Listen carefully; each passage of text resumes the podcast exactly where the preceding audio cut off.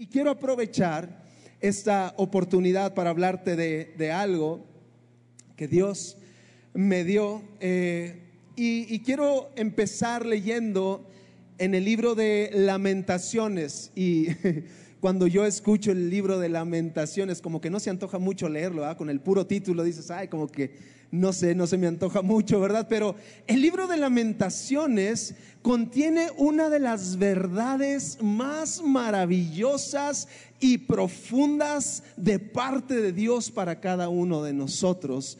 Pero quiero que empecemos leyendo lamentaciones de, en el capítulo 3, desde el versículo 15. Y es algo fuerte, es algo difícil, eh, pero quizá mientras vamos leyendo y mientras vamos escuchando lo que Dios me dio para ustedes, quizá te puedes sentir identificado.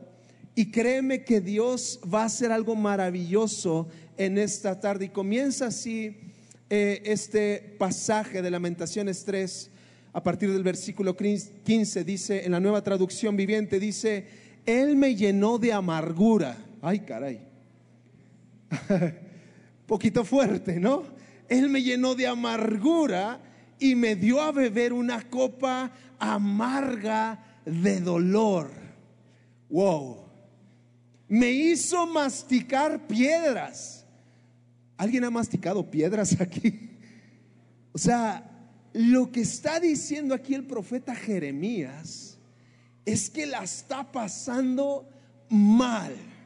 Sus circunstancias son muy adversas, realmente está en una situación complicada, difícil, dolorosa. Dice, me revolcó en el polvo. ¿Qué está sintiendo Jeremías que está diciendo eso acerca de Dios? O sea, mi situación es tal que yo le estoy reclamando a Dios que Él me hizo, eh, me hizo llenar de amargura. Y luego dice, me arrebató la paz y ya no recuerdo qué es la prosperidad. Es algo fuerte, es una palabra fuerte. Yo no sé si alguna vez tú te has sentido así. De esas, de esas temporadas, ¿verdad? Que parece que es una rachita donde no acabas de salir de una cuando ya estás en otra donde estás sintiéndote mal por algo que acaba de suceder y luego recibes otra mala noticia, o estás sintiéndote mal porque estás en una situación y viene otra situación y otra situación y dices, pues, ¿qué está pasando? ¿Alguien se ha sentido así alguna vez? Yo pensé que iban a ser menos. Entonces esto es para ti. ¿Qué dices? ¿Qué está realmente? Estoy mal. Estoy adolorido, no tengo paz, no recuerdo lo que es sonreír, no recuerdo lo que es, como dice aquí, la prosperidad. Y luego dice, continúa diciendo el profeta Jeremías, yo exclamo, dice, mi esplendor ha desaparecido. Se perdió todo lo que yo esperaba del Señor. Esto es algo tan trágico y triste cuando pierdes la esperanza, cuando aquello que habías soñado, cuando aquello que le habías pedido a Dios, aparentemente, ojo, aparentemente se perdió. Cuando te sientes extraviado, cuando te sientes lejos, cuando te sientes perdido, cuando te sientes tan adolorido, y luego dice, recordar mi sufrimiento y no, y no tener hogar es tan amargo que no encuentro palabras. Siempre tengo presente este terrible tiempo mientras me lamento por mi pérdida. Yo encuentro que lo que está diciendo aquí el profeta Jeremías es que está consciente de la situación en la que está. No está tratando de disimular o de aparentar que todo está bien, como algunos a veces hacemos, ¿verdad? ¿Cómo estás? No, no, bien, pero te estás muriendo por dentro. El profeta Jeremías está consciente de la situación en lo que está y lo está expresando. Y esto que, que acabamos de leer, yo creo que es desde su punto de vista, desde la perspectiva humana de Jeremías, desde su humanidad, desde lo que él sentía por lo que había pasado. Realmente es una tragedia, es una pérdida. Y si tú lees desde antes te darás cuenta del contexto. El pueblo de Israel ha sido sitiado, los muros, han sido derribados, han sido llevados cautivos, secuestraron el pueblo de Israel, pero no solamente secuestraron a las personas, sino que secuestraron su esperanza, secuestraron su alegría, secuestraron lo que ellos habían soñado, aquellos sueños que Dios les había dado. Hay un dolor realmente profundo. Pero, pero hay algo maravilloso. Quizá tú dices, no, pues ¿para qué vine? O si ya sé cómo me siento y este todavía ni me lo recuerda. Pero hay un pero maravilloso. Y escúchame lo que dice a partir del versículo 21. Y escucha esto de eh, esto que acabamos de leer es desde su perspectiva, lo que él está sintiendo en su humanidad, pero ahora viene la perspectiva de Dios y dice, no obstante, fíjate, o sea, si estoy en esa situación, si la estoy pasando muy mal, estoy adolorido, es difícil, pero dice, no obstante, aún me atrevo a tener esperanza cuando recuerdo lo siguiente. El fiel amor del Señor nunca se acaba. Sus misericordias jamás terminan. Grande su fidelidad. Sus misericordias son nuevas cada mañana. Me digo, el Señor es mi herencia. Por lo tanto, esperaré en Él. Aleluya. Escúchame, pero me encanta cómo empieza esta segunda parte. Dice, no obstante, aún me atrevo, ojo, el creerle a Dios, mis queridos amigos y amigas, es una decisión. Quizás si tu circunstancia, tu situación es realmente mala, quizás si la estás pasando mal. Sin embargo, gracias amigo, sin embargo, tú te atreves a confiar en Dios. Tú tomas la decisión de recordar, porque dice aquí, me atrevo a tener esperanza cuando recuerdo. Ojo, he aquí la importancia como punto número uno, mis queridos amigos. He aquí la importancia de que la palabra de Dios esté presente en nuestra vida. Porque habrá temporadas en las cuales estaremos en esos valles. Habrá temporadas donde la situación se va a complicar. Habrá temporadas donde la vamos a estar pasando mal. Pero ahí como Jeremías nos vamos a tener que decidir a seguir creyendo cuando recordamos quién es Él. Cuando su palabra está presente en nuestra vida y llega a ser más fuerte que nuestra situación. Yo no sé si te ha pasado, pero de esos momentos, como decía ahorita, y me encantó, y me robaste las palabras, me quitaste las palabras de la boca, amigo. Cuando hasta parece imposible adorar a Dios. Cuando tu situación es tan triste, tan pesada, tan grave, que no tienes ánimo de adorar a Dios. Cuando todo está bien, cualquiera puede adorar a Dios, ¿no es cierto? No requiere un sacrificio, como decías ahorita. Pero es cuando la estamos pasando mal. Pero aunque es difícil lo que estamos pasando, recordamos no lo que somos nosotros en esa situación, sino quién es Dios en nuestra situación. Y ahí nos atrevemos a creer, nos atrevemos a confiar y nos atrevemos a adorar.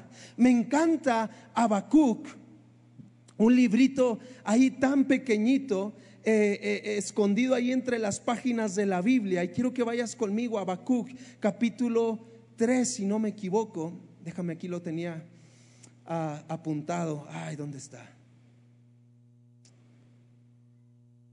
A ver acá.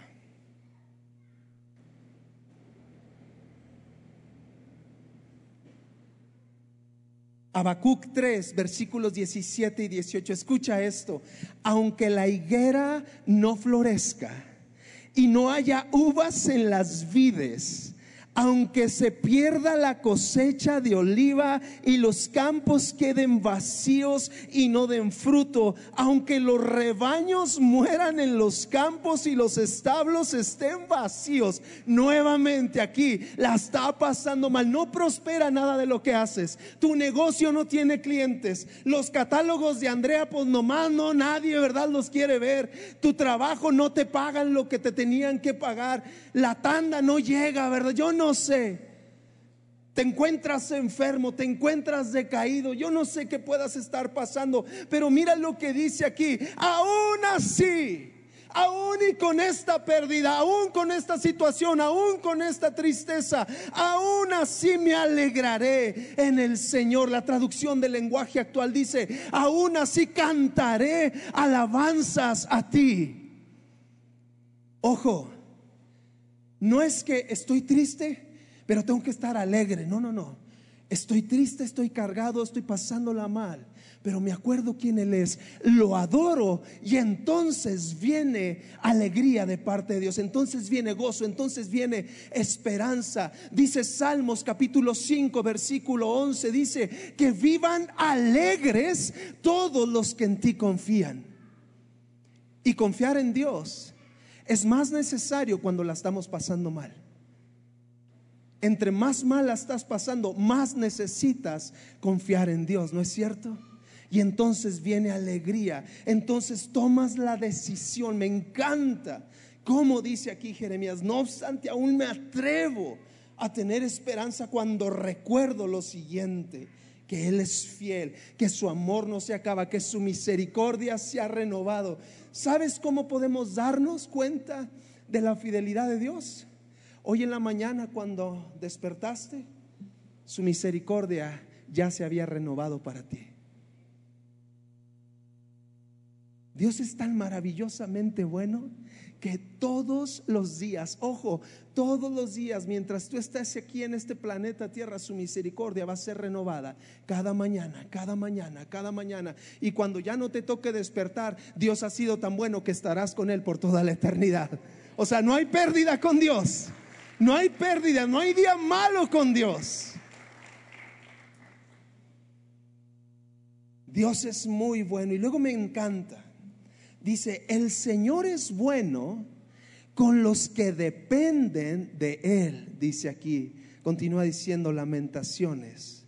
El Señor es bueno con los que dependen de Él, con aquellos que lo buscan. Algo que tú y yo necesitamos hacer en tiempos o en temporadas difíciles es buscar a Dios como nunca, aunque no tengas fuerza, aunque no tengas ánimo aunque parezca que tu situación es imposible y que no hay salida, dice los que esperan, con los que esperan en Él, con aquellos que lo buscan. Y luego termina el versículo 26 diciendo, y esto me encanta, dice, por eso es bueno esperar en silencio la salvación que proviene de Dios. ¿Sabes qué te está diciendo? Deja de quejarte en medio de tu situación difícil, deja de quejarte, deja de recordar con tus palabras lo mal que estás, lo mal que la estás pasando. Espera en silencio la salvación que solamente proviene de Él. Nos encanta andar anunciando lo que nos falta, la situación, ay pastor, ore por mí porque mira, ay, cómo estoy. Y ya le sueltas toda la mala noticia al pastor, que no digo que esté mal, pero en lugar de estarte quejando, en lugar de estarte recordando y atormentando tú mismo con lo mal que estás, con lo mal que está tu situación, guarda silencio y espera en silencio la salvación que proviene de Dios. Deja de recordarle lo grave de tus problemas a Dios y empieza a declararle a tus problemas lo grande que es tu Dios, lo maravilloso y grande que es Él. en cualquier situación, en todo problema, en toda tormenta, aún en la desolación más terrible y en la desesperanza, Dios no ha dejado de ser Dios. No, no, no cayó, no, no sé qué pasó.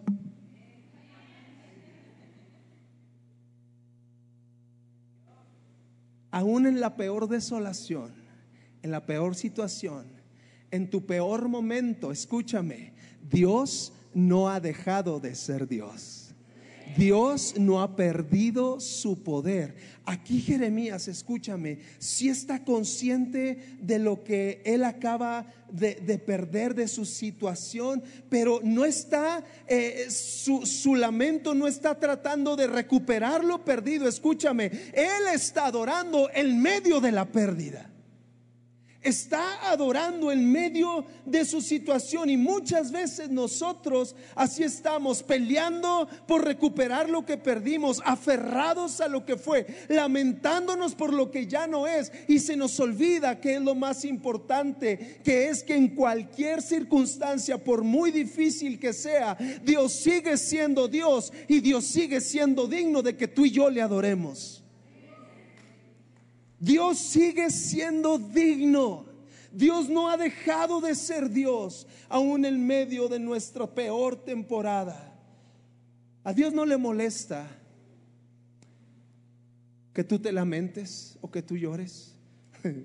Dios entiende que somos humanos, que somos de carne y hueso y un pedazo de pescuezo, ¿ah?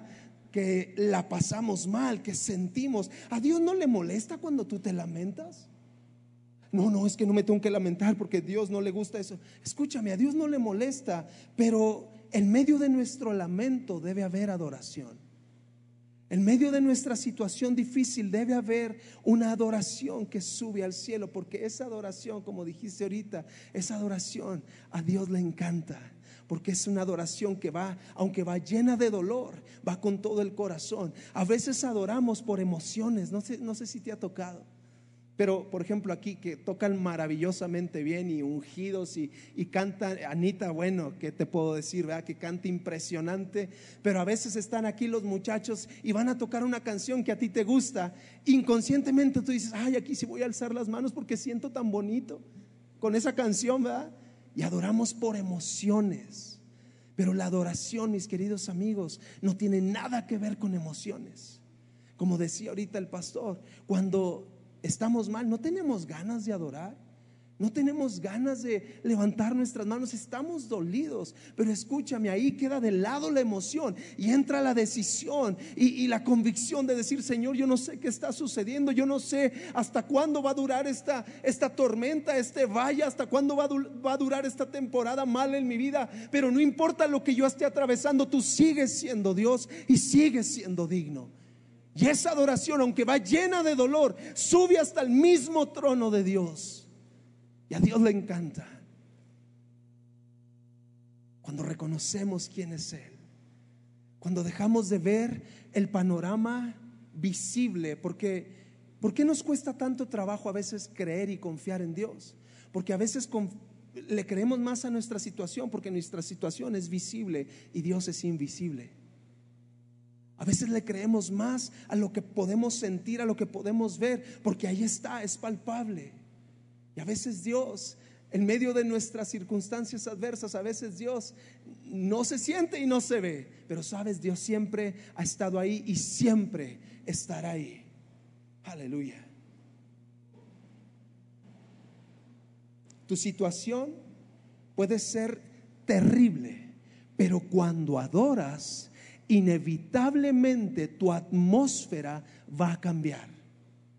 Tu mentalidad va a cambiar. Tu corazón va a ser cambiado por la adoración. Dice la palabra de Dios en Apocalipsis que Dios está sentado en su trono y hay miles de millones de ángeles que lo están adorando y que le están dando gloria. ¿Sí sabes eso?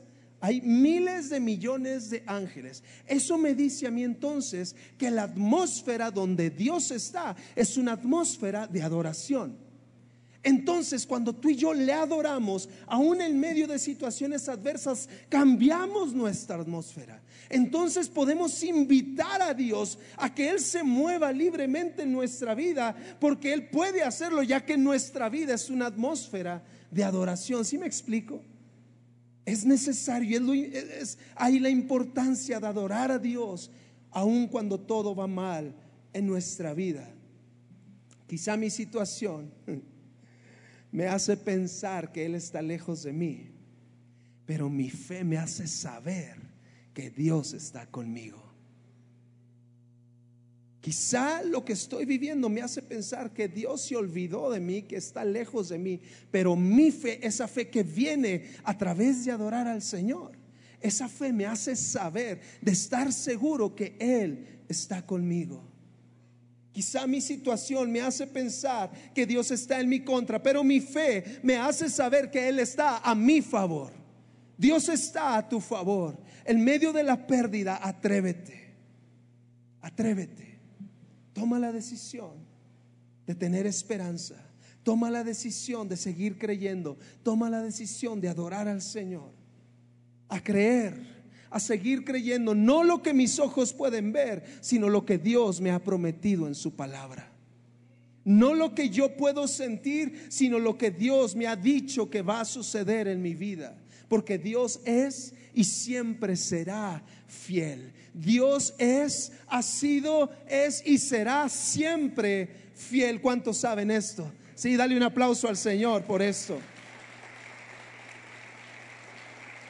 Atrévete a seguir. Atrévete a seguir creyendo. Quizá tus circunstancias te han dicho que no se puede. Y esto te ha llevado a una situación aún peor. Y es que te has resignado a vivir así. Y lo peor que tú y yo como hijos de Dios podemos hacer es vivir resignados con alguna situación en nuestra vida. Dios no quiere que te resignes. Dios quiere que le creas, que confíes, que adores, aun cuando es más difícil hacerlo. Y Dios va a obrar a tu favor. Dios va a hacer algo para ayudarte. Esto me lleva a pensar en lo que mencioné hace rato del valle. Me hace pensar en este pasaje en el libro de Ezequiel. Dice Ezequiel 37, desde el versículo 1, dice, el Señor puso su mano sobre mí y fui llevado por el Espíritu del Señor hasta un valle que estaba lleno de huesos. ¿Alguien ha leído este pasaje? ¿Sí? ¿O has escuchado acerca de esto? Ese valle donde solo había desolación, donde había desesperanza, donde había muerte, donde nada estaba vivo, ¿verdad? Donde estaba había tristeza. Quizá ese valle que se parece al valle donde tú has estado o quizá estás en este día, ese valle que te ha robado el sueño, que te ha robado la alegría, que te ha robado la esperanza, ese valle que quizás se llama depresión, ese valle que quizás se llama escasez, ese valle que quizás se llama eh, eh, pobreza o enfermedad, ese valle que se llama divorcio. Yo no sé cómo se llame ese valle donde tú has estado o estés ahora mismo, pero escúchame bien. Ese valle, cuando estamos en ese valle, pensamos que hemos llegado a nuestro fin, pensamos que no hay esperanza, que nada se puede hacer y que estamos solos. Pero me encanta cómo menciona o cómo dice este pasaje de Ezequiel.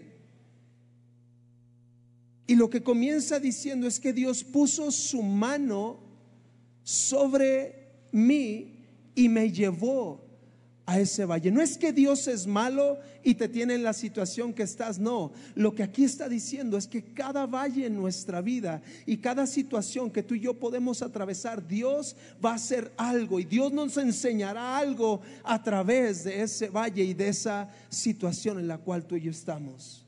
Y luego dice, el Señor me condujo por entre los huesos que cubrían el fondo del valle estaban desparramados por el suelo por todas partes y completamente secos. Y luego me preguntó, me encanta esto, hijo de hombre, le pregunta Dios a Ezequiel, ¿podrán estos huesos volver a convertirse en personas vivas?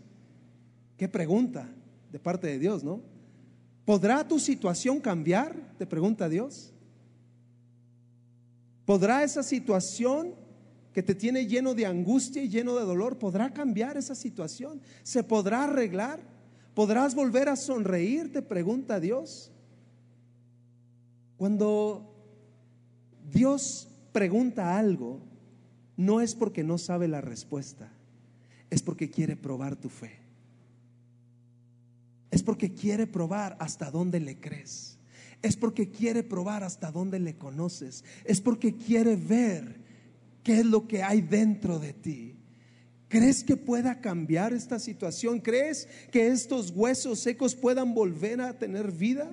Oh Señor soberano, le contesta Ezequiel, solo tú sabes la respuesta. Y entonces me dijo, anuncio un mensaje profético a estos huesos y diles, huesos secos, escuchen la palabra del Señor, mi querido amigo y amiga.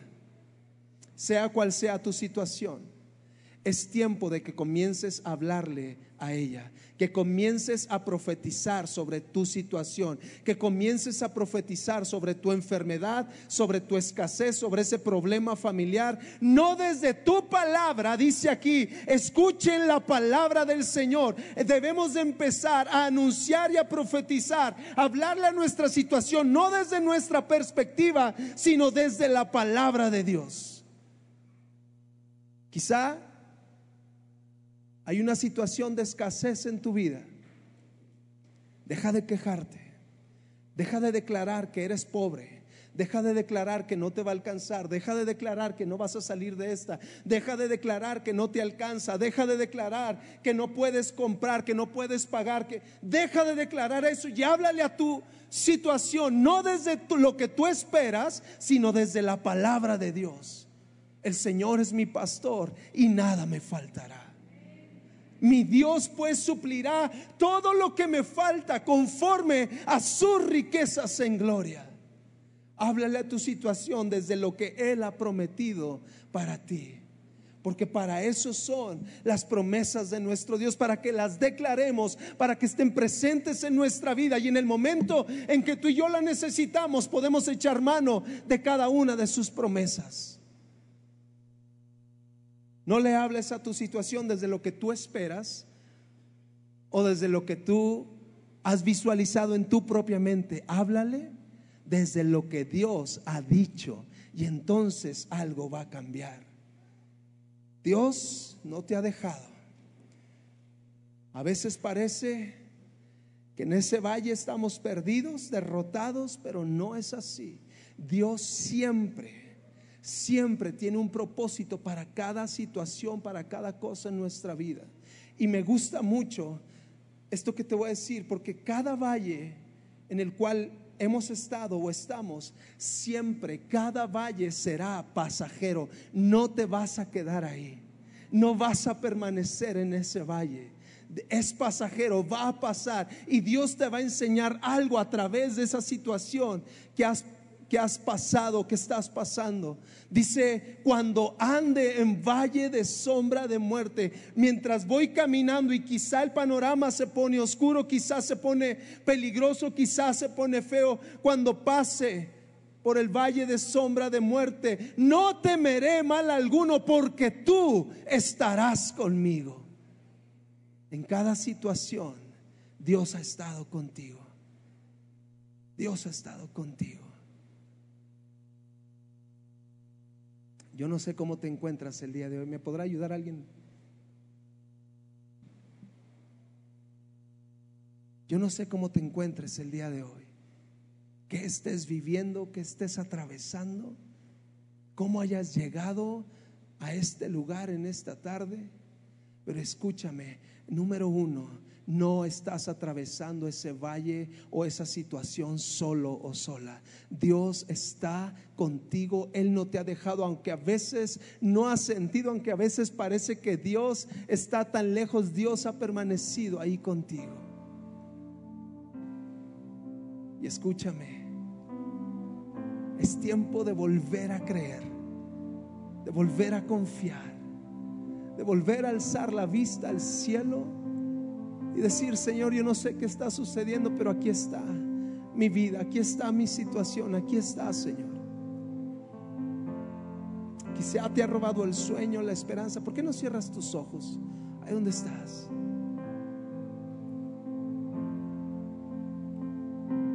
Y quizá ahorita en tu vida todo está bien y qué bueno, gracias a Dios, gloria a Dios por eso.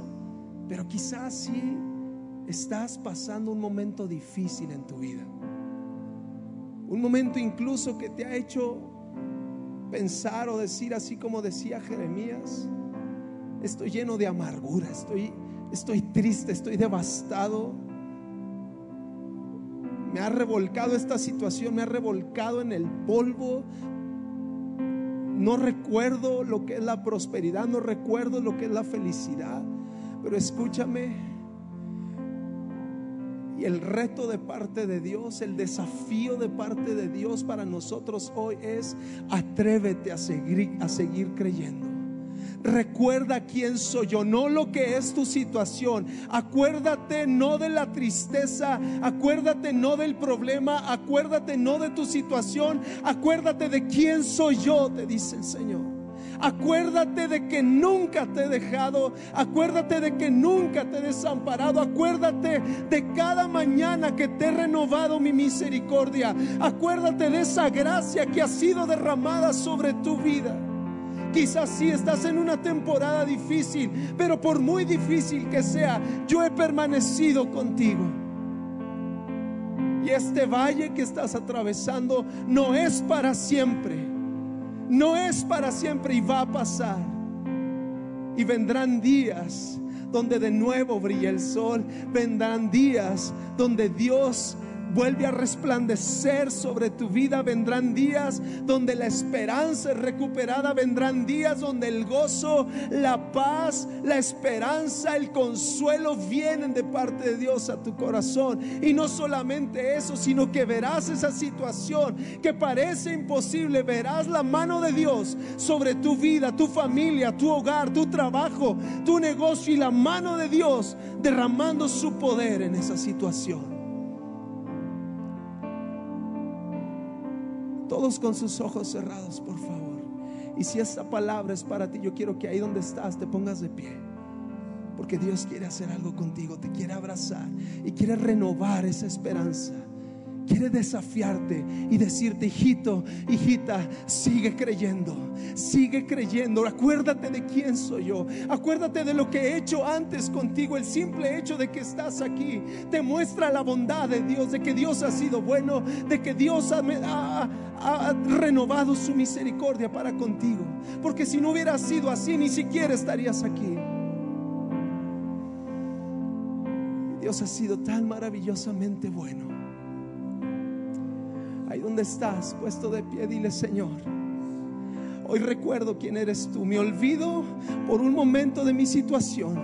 Me olvido por un momento de lo que estoy viviendo. Me olvido por un momento de lo difícil que estoy atravesando. Y me acuerdo de quién eres tú.